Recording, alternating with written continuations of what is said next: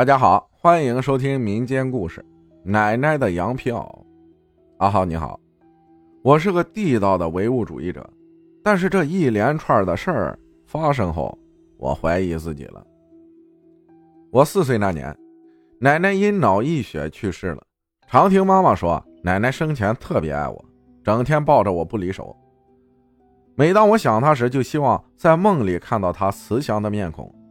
但是三十多年来，他却一直没来过我梦里，直到二零零二年的一天，我才在梦里见到了奶奶，但那不是一张慈祥可亲的脸，而是一脸的抱怨，甚至让我感到几分的害怕。她无处安身，只能住在一个四处透风的破庙里。醒来后，我很难过，不知道是否是巧合，第二天我就遇到了一个长胡须、身穿。黄袍化缘的僧人，我正想向他请教，还没等我说话，他就告诉我我家祖坟风水出了问题，让我回去看看。平时就听说过一些人能卜卦测运，但我自信自己是唯物主义者，对此类之事都是不以为然。但这次有关于我奶奶的事儿，我还是想验证一下那些传说是不是真的。所以给了那僧人一些灯油费，没想到接下来的事儿颠覆了我的认知。我家在河北，而我当时在深圳工作，所以就打电话告诉了比我小十岁的弟弟，他排行老三，整天不务正业，我叫他老三。这里要说明一下，我奶奶的坟在距离我家较远的其他村子旁，那是我的祖籍。现在的家是后迁移过来的，所以平时也很少看到祖坟。以前祖坟处还是离村子较远的野地，几十年过去了，这里都盖起了房子，所以奶奶的坟前不远处就是房子了。这家人常把垃圾倒在坟上，还有小孩子也常在坟头上撒尿，看上去都不像坟墓了，而是一个被人践踏的小土包。接到我的电话后，第二天老三啊就去看了奶奶的坟，一气之下跟那家人打了一架，后来趁着清明节，把祖坟迁回了现居村外的自家的自留地里。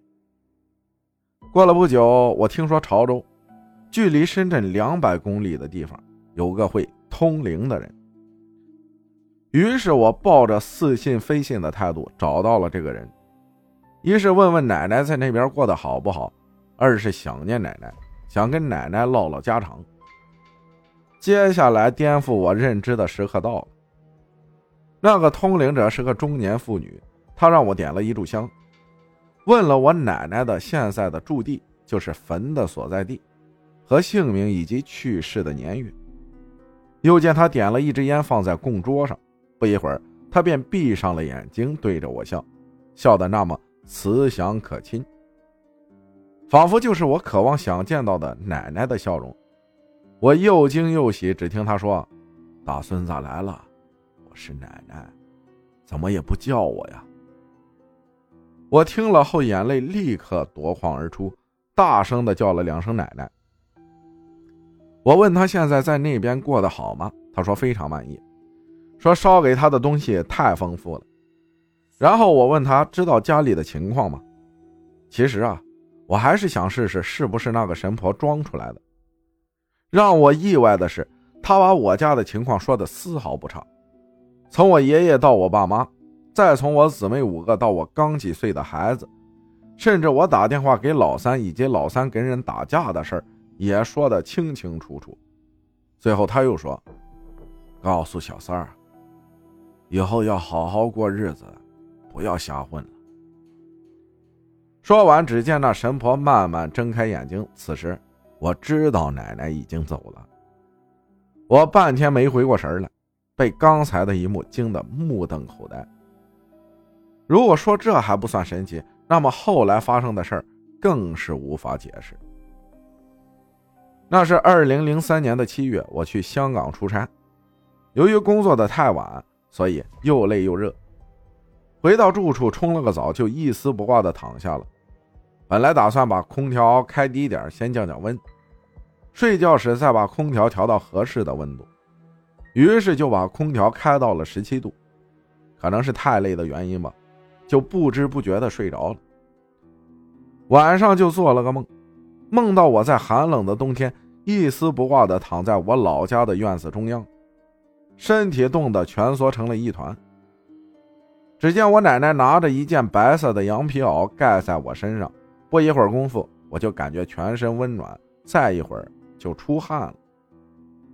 身体由蜷缩的一团变成了大字形。当早上六点闹钟把我叫醒时，不可思议的事儿发生了：我四肢摊开成大字形躺着，身上还有细细的汗珠。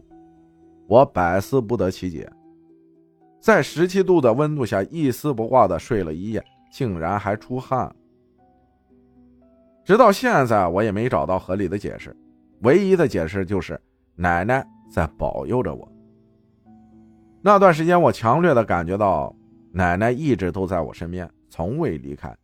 当时就想，是不是那段时间我命中有什么劫数，奶奶在我身边，是为了给我化解劫难的？应该是吧。总之，我的感觉非常强烈。